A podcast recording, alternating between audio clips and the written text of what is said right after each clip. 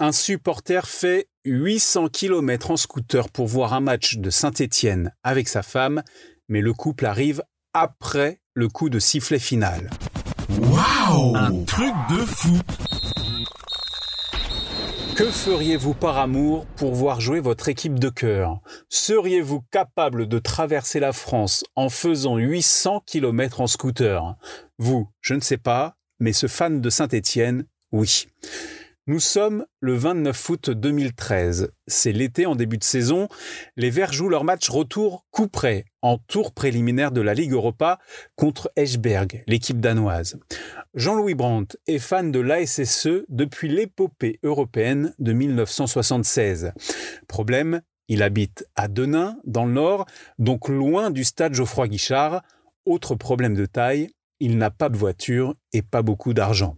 Qu'importe, il veut absolument assister à cette rencontre de Coupe d'Europe et tenir sa promesse faite à sa femme, avec qui il vient de se marier, comme il le raconte au journal Le Progrès.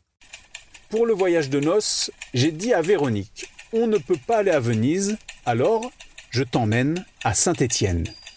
C'est parti pour le pèlerinage. 800 km en amoureux sur un scooter 50 cm3 sur les petites routes.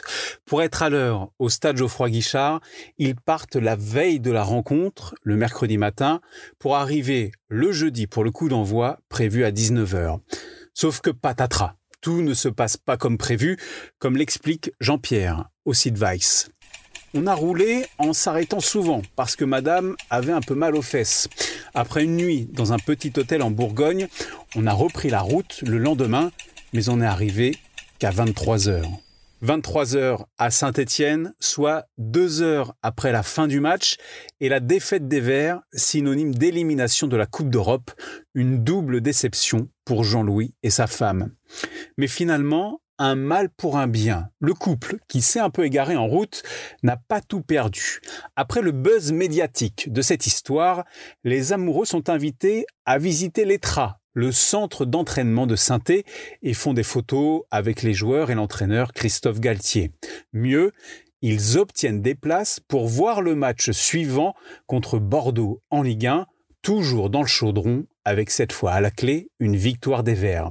Ils n'auront finalement pas fait le voyage pour rien, mais après l'aller, il ne faut pas oublier le retour dans le Nord, 800 km supplémentaires en scooter pour le couple, soit 1600 bornes au total.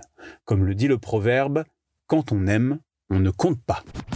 Waouh Un truc de fou ta dose d'anecdotes sur le football. Pense à t'abonner à mettre 5 étoiles à mon podcast. Rendez-vous aussi sur Facebook, Twitter, Instagram et un truc de foot.fr.